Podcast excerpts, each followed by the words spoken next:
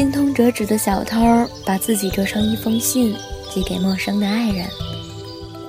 在大楼上擦玻璃的诗人，把情诗写在城市的垂直面上。十万年后的太阳系，一个很会讲故事的小孩，用想象力摆下擂台，独自坚守一个星球。某个公寓里的女人和一本电话黄页住在一起。他的手指一到哪个电话，就能进入电话拥有者的梦。一家旅馆有着无穷无尽的房间，打开门便能到达或城市或山野的各色风光。这里是童话小镇，我是汤喜宝。有些人不在身边，但很重要，那就每天送一个故事给他们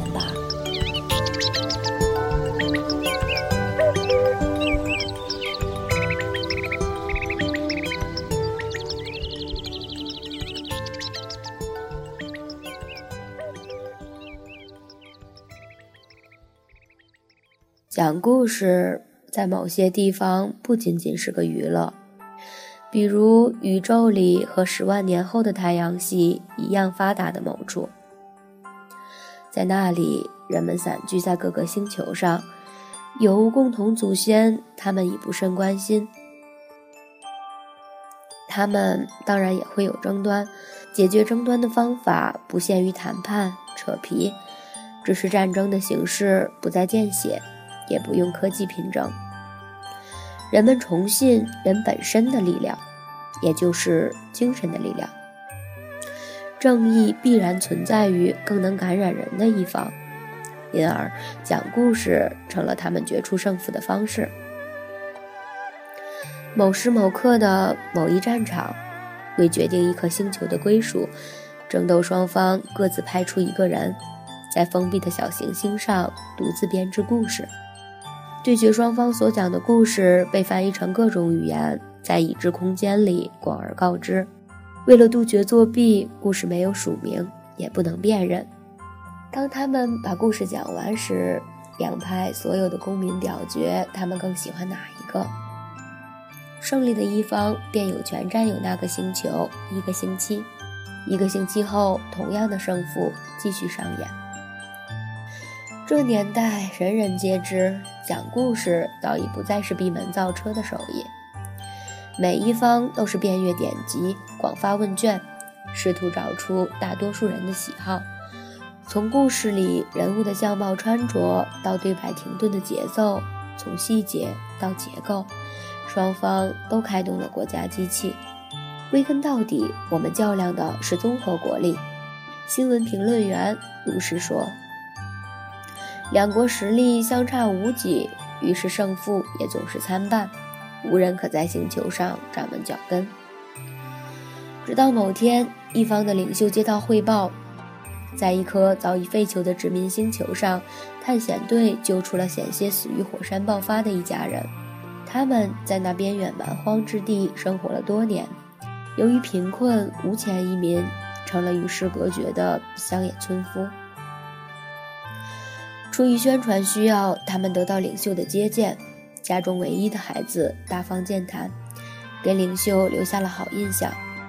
也许是为了提高支持率，也许是出于无尽拉锯的厌倦，领袖忽发奇想，派这个孩子登上了封闭的战场，为国参战。没有提前培训，也没有智囊团相助，孩子一鼓而胜。投票的结果几乎是一边倒，领袖振奋，国民欢呼，人人都支持战胜了的孩子留下来，继续接受挑战。于是，在接下来的第二周、第三周，孩子赢了下去。当孩子的连胜超过了一个月，人们开始发现事情非比寻常，胜方人人议论我国发现了天才。而败方开始动用倾国之力，深挖社会上的各种多数派，寻找他们可能具备的观点和意识。从吃鸡蛋从大头还是小头开始，到性爱中喜欢的姿势，巨细靡遗，糅合成篇。然而，依然无法打败孩子。孩子连胜了十次，胜方开始了庆典；生了二十次，他们为长期开发工作做了准备；生了一整年，他们开始兴建定居点。失败一方实在无法，只能冒险犯规，派人偷偷侵入孩子所在的小行星，试图干掉他。但杀手跟那个时代所有的人一样，也是个故事迷，更和那个时代所有的人一样。幻想自己是个能讲出最受欢迎故事的英雄。他没有杀掉孩子，相反，请教他究竟有什么讲故事的秘诀。但孩子也说不出所以然。他生活在偏远地区，不懂得什么流行时尚、最主流的思想和时髦的审美，他也所知不多。没人知道他是如何抓住大多数人的心的。杀手为了搞清楚这个，在小行星上煞费苦心，潜伏下去，看着孩子说了一个又一个故事，而孩子和他成了默契，在定时检查安全的裁判面前掩饰了他的存在。闲暇时，杀手也把自己经历过和想出来的故事讲给孩子听，孩子却没有给他预想中的行家指点，只是如普通有礼貌的孩子那样。